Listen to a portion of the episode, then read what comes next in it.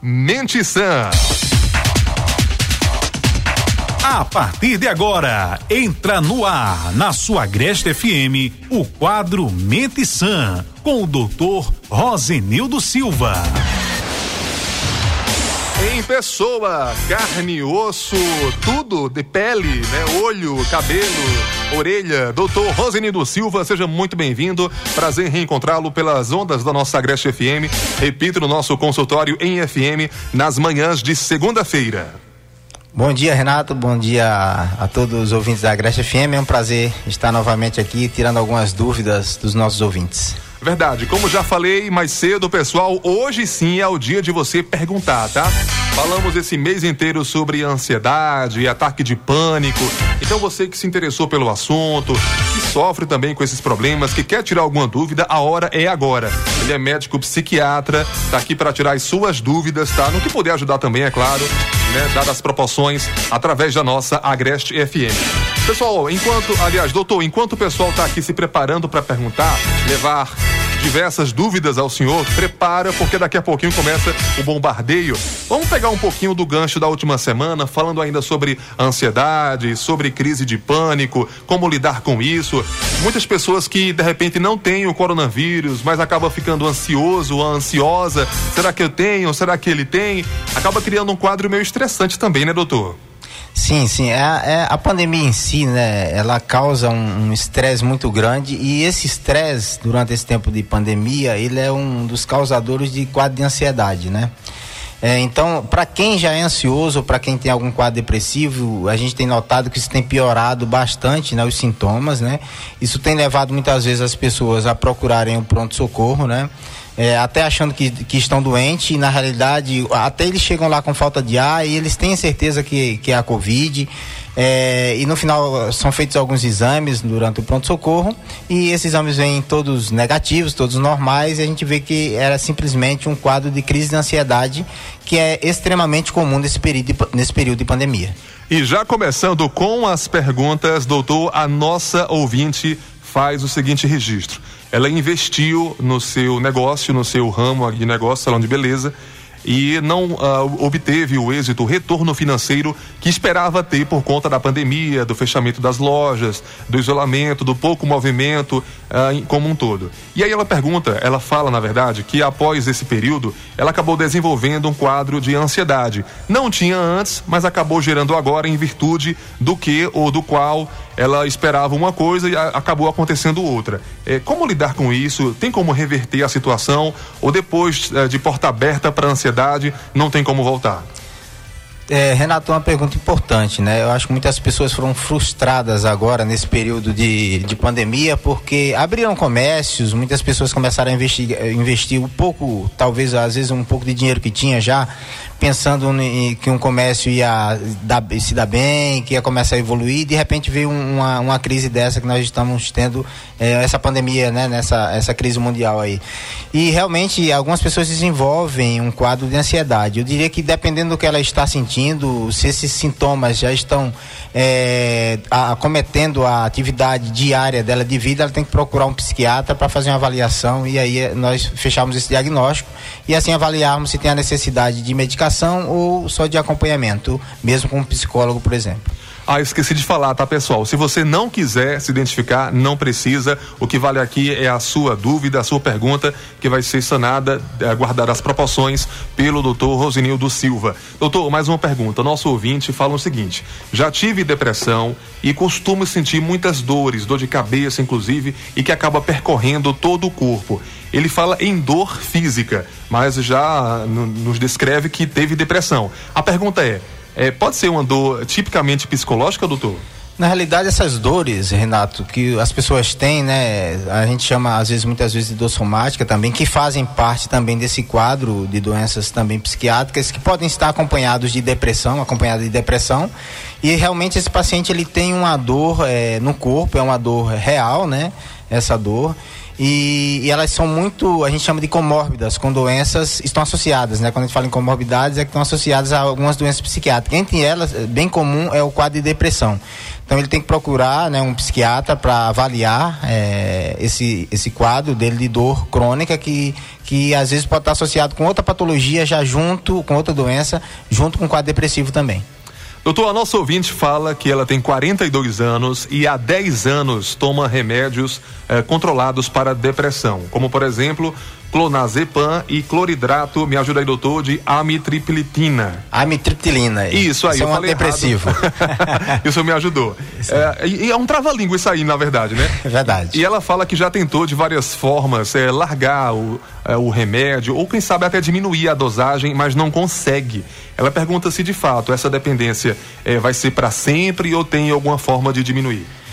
Primeiro a gente tem que tratar o, o, quadro depressivo, né? Eu entendo que ela toma amitriptilina, a gente tem que saber qual a dosagem que ela toma de amitriptilina, né? Ela precisa passar realmente na consulta psiquiátrica. É, ela não vai precisar tomar essa medicação para sempre, porque não é a amitriptilina em si que está causando essa dependência, e sim o clonazepam, né? Que é o benzodiazepínico, taja preta. É uma medicação muito boa, mas para a gente retirar, a gente tem que tirar de forma gradual, né? Em uma forma bem esquematizada para o paciente é, ter o menos sofrimento possível. Depois que ele toma essa medicação, como é o caso da nossa ouvinte, que a toma há 10 anos, ela já criou uma dependência desse remédio. Não é fácil tirar essa medicação sem uma avaliação e uma ajuda do psiquiatra, porque ela se tornou uma dependente. Então a gente consegue sim tirar essa medicação, a gente consegue sim deixar ela sem, sem nenhuma medicação se caso ela estiver estável, dependendo do, do quanto tempo ela está estável, isso a gente tem que avaliar. Mas é, a orientação é que ela procure um psiquiatra, procure um psiquiatra para que possa fazer essa retirada gradual dessas medicações e ver a necessidade de ficar alguma uma medicação ou, ou com nenhuma medicação. Mas o que está causando para ela essa dependência, com certeza o clonazepam, que também a gente consegue tirar sim, sem problema nenhum. Doutor, mais uma pergunta. Olá, bom dia. Quando estou nervosa, ansiosa para resolver um problema, ou até mesmo quando estou estressada, sinto dor de cabeça e ânsia de vômito. Mais uma vez, sintomas físicos. É, inclusive, ela relata que quando está triste, nervosa também, sente os mesmos sintomas: vontade de chorar, dor de cabeça, ânsia de vômito e por aí vai. Doutor, pode acontecer de uma ansiedade gerar sintomas físicos, de fato, físicos ou meramente psicológicos?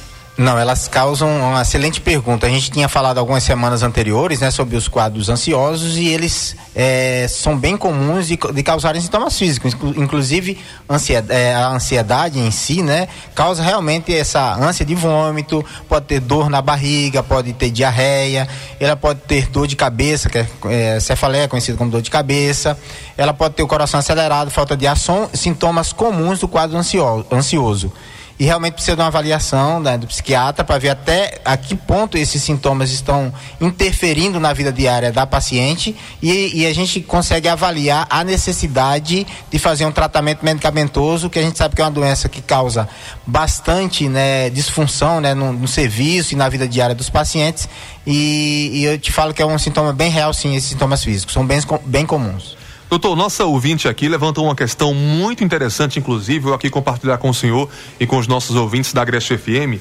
Ela fala que eh, foi diagnosticada com transtorno de ansiedade pelo médico, eh, foi ao psiquiatra, inclusive, eh, inclusive nessa decorrência da pandemia, com os hospitais lotados. É até bom que se diga que, se não for urgência, as pessoas guardem para um outro momento, procurar um médico, um especialista, só em caso de fato de urgência, né, para não serem infectadas pelo vírus. E aí a nossa ouvinte fala o seguinte é que ela sente muita dor de cabeça, agonia, enjoos, insônia, inclusive, o que vai despertar aí um mau desempenho no dia a dia, vontade de chorar do nada, né? E ela começou a fazer acupuntura e essa é a questão que eu iria levantar com o senhor, para poder aliviar de algum jeito, um canal, quem sabe. Inclusive, ela está aqui perguntando o que pode se fazer para aliviar mais. É, eu errei na informação, ela fala que é, por conta da, é, da dificuldade nos hospitais, não conseguiu é, uma consulta com um psiquiatra. É isso, pronto.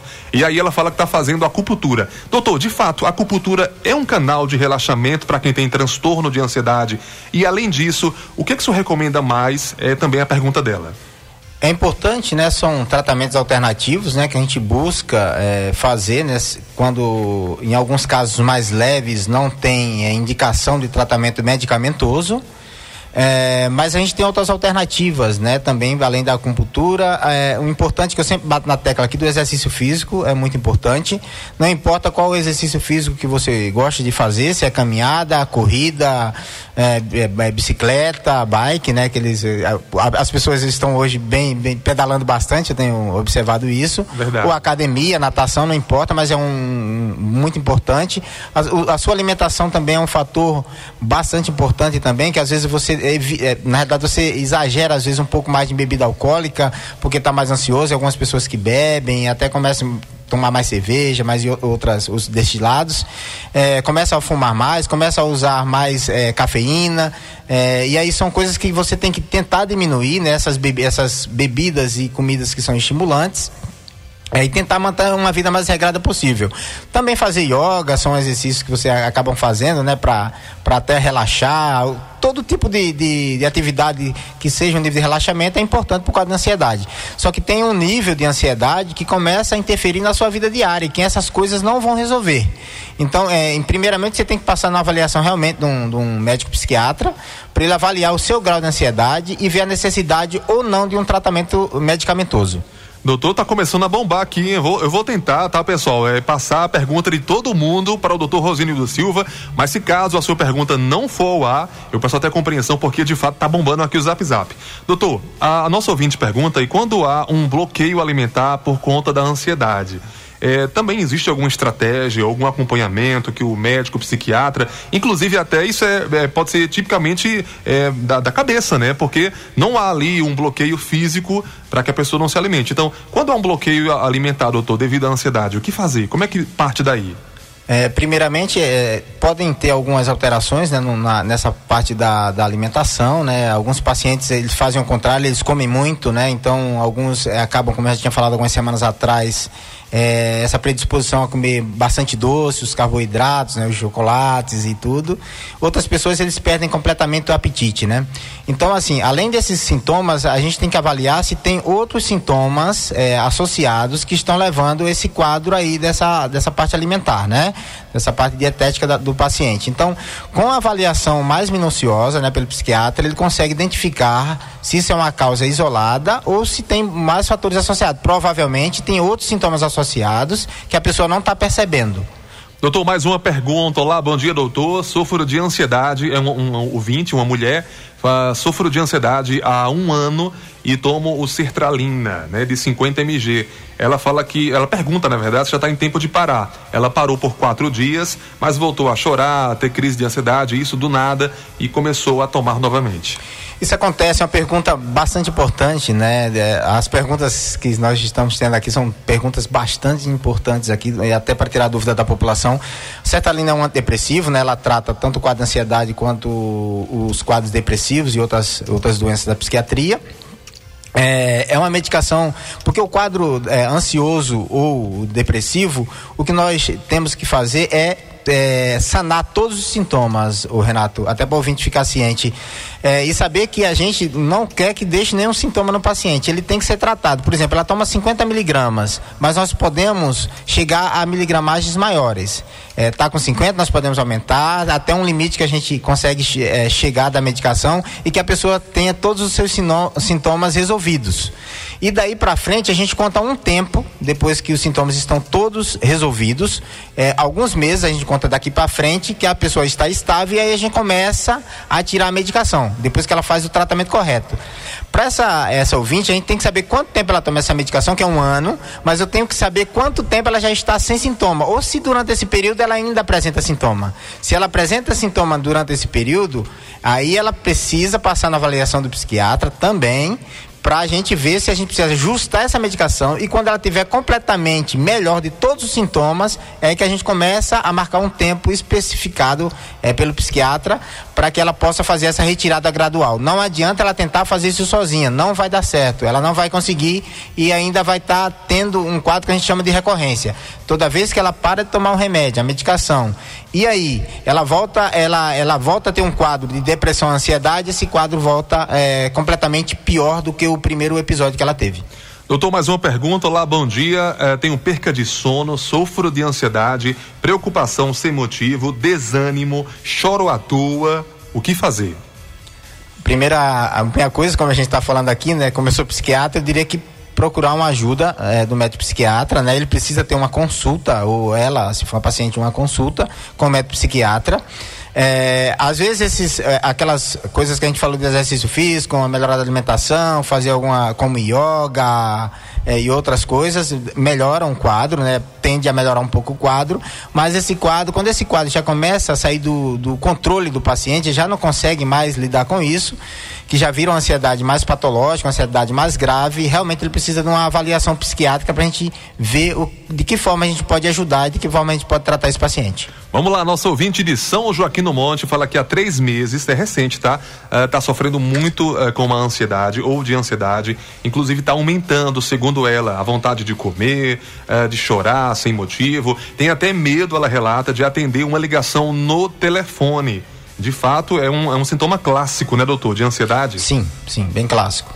Doutor, só para a gente entender aqui, todo mundo na vida é, tem um quadro ansioso, todo mundo é ansioso, doutor? Todo mundo é, tem essa ansiedade que é extremamente normal, né, Renato? Lembra que é, a gente falou em alguns programas atrás, né, que é a ansiedade fisiológica, né? Então todo mundo tem aquela ansiedade. Por exemplo, você vai falar numa rádio a primeira vez, ou você vai falar na televisão uma vez, você vai sentir um pouco ansioso, o coração vai acelerar um pouco, talvez sua respiração fique um pouco mais fadigada, né? talvez você fique um pouco com a pele um pouco mais fria, as mãos frias, os pés frios, mas isso tende a melhorar e, se, e a resolução é completamente diferente. É só devido àquele, àquela ação que você vai realizar naquele momento. A ansiedade patológica não, ela acomete você, independente de você estar tá passando por algum motivo, por algum estresse ou não. O estresse piora, mas às vezes ela vem do nada, como uma síndrome do pânico falada na semana passada. Então ela começa a vir frequentemente, aumenta a, frequ a frequência, e aí ela começa a ter impacto na tua vida diária, né? Tanto na escola como no trabalho, como até em casa mesmo, você cuidando da casa, já não consegue mais cuidar da casa, cuidar do filho, você vai ficar um pouco mais irritada, sem paciência, e aí é nesse momento momento que você tem que procurar uma avaliação do psiquiatra para tá, tá vendo a, o, o, grau que está a sua ansiedade, né? Vamos lá, as últimas perguntas. Estou falando, tá bombando hoje. Doutor, mais uma pergunta muito boa, inclusive. Dá até para a gente pegar um gancho aqui e falar sobre um tema legal.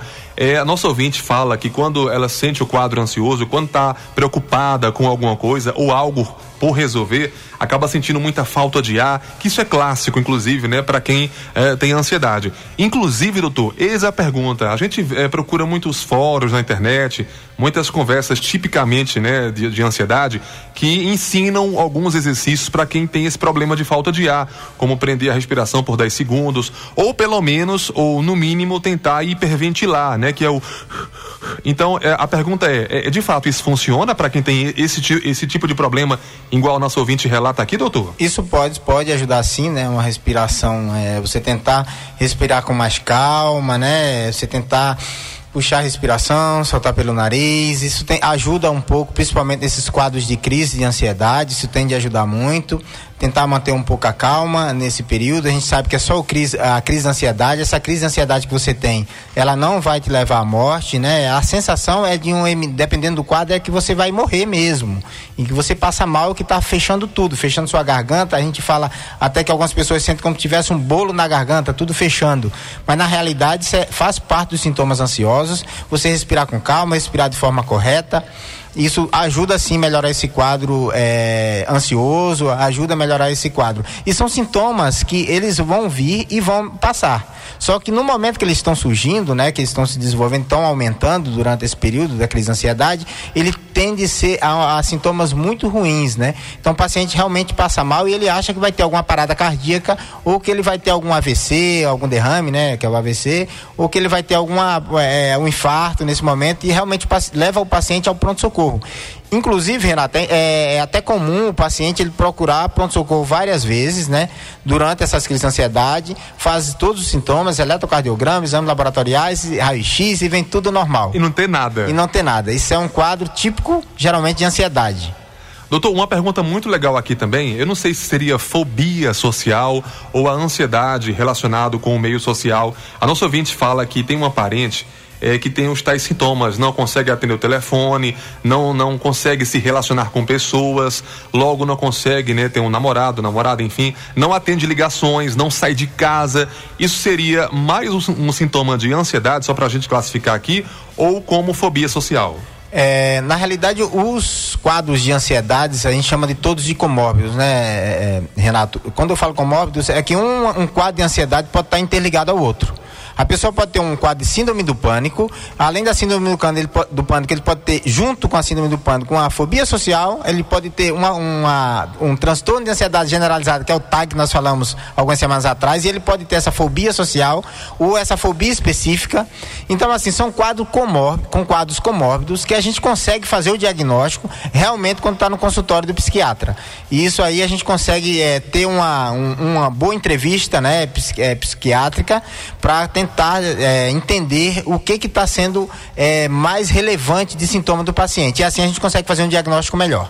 Pessoal, não manda mais pergunta porque eu acho que não dá mais tempo, tá? Vou aqui só tentar, né, passar as perguntas que já estão aqui no Zap para a gente concluir a, a, participação especial, muito especialíssima do amigo doutor Rosinildo Silva. Eu acho que nós vamos ter, viu, Renato, que fazer um outro dia para fazer mais perguntas muito sobre esse quadro bom. de ansiedade, viu? Inclusive, pessoal, tô falando, inclusive, né, a cada fim de mês vai ser um programa assim, tá? De perguntas e respostas com o médico psiquiatra doutor Rosinildo Silva. Doutor, vamos lá, mais uma pergunta rapidinho. Tive depressão, o nosso amigo ouvinte fala que em 2009 teve depressão, uma depressão terrível, no qual tomou medicação seis anos e agora está com uma terrível insônia. Ele pergunta se isso pode ser sintomas de depressão novamente, se pode ver uma reincidiva da depressão. Ele relata também que tem muitas dores de cabeça, frequentemente. O quadro depressivo ele é um quadro que pode ter remissão. Ele falou na palavra legal aí, que pode ser uma remissão do, do quadro. Pode. Tem um quadro, pode ter várias remissões, inclusive, se não for tratada corretamente. Como eu te falei, às vezes a gente trata o quadro de depressão e, ainda que por seis anos, como ele tratou aí, mas às vezes foi tratado de forma que ainda ele estava sintomático, ele ainda tinha algum sintoma. E o ideal é a gente zerar todos esses sintomas, deixar o paciente sem nenhum sintoma. E aí a gente deixa alguns meses com a medicação ainda e depois a gente vai retirando essa forma, de forma gradual. Isso pode ser um quadro de, de remissivo de, de, depressão, sim, que já começa com um quadro de insônia. Aí a gente tem que observar outros sintomas que, que possam estar, podem estar associados, né? Dor de cabeça, ele pode estar associado, pode estar no quadro, é, no quadro de, de, de ansiedade, que também é um quadro também bem comórbido, juntos também. Então, ansiedade e depressão, a gente tem que entender que muitas vezes eles andam juntos, né? São, às vezes o paciente tem, além de depressão, ele tem um quadro de ansiedade junto, só que ele não consegue identificar isso. Por isso é, é importante a avaliação do psiquiatra para fazer o tratamento e o diagnóstico correto é, dos pacientes que têm algum transtorno psiquiátrico. Tá certo. Deixa eu ver quem mais aqui, doutor. Nosso ouvinte, ela fala que tem muito medo de ficar sozinha, né? Inclusive acha que vai ficar vendo coisas, coisas sobrenaturais, inclusive, né? É, sente dor no peito, chora sem motivos. É mais um sinal de ansiedade, doutor? Medo de ficar sozinho? Pode, pode sim. Isso é um, um, sinal importante também no quadro de ansiedade, né? Então, é, esse, esse medo que a gente, que, essa, essa é, ouvinte está falando, é um medo que muitas pessoas, eles, elas falam sobre esse medo, né? Esse medo de ficar sozinho, esse medo de ficar em público. É, e o medo, no, quando a gente fala, Renato, de ansiedade, é um dos sintomas bem importantes, né? Medo de morrer, medo de sair de casa, medo de per perder o ônibus, medo de ficar em casa sozinho até. Só fica mais confortável quando tem alguém acompanhando você, porque você tem medo medo que alguma coisa ruim aconteça contigo. Então, isso faz parte dos sintomas ansiosos, sim. Então, seria importante ela fazer uma avaliação com o psiquiatra para ele estar tá vendo o grau de ansiedade que ela tem. Nossa ouvinte pergunta, eu acho que a última pergunta de hoje, infelizmente, às 11:27, já estourando um pouquinho o horário. Daqui a pouquinho tem programa O Agreste Reclama.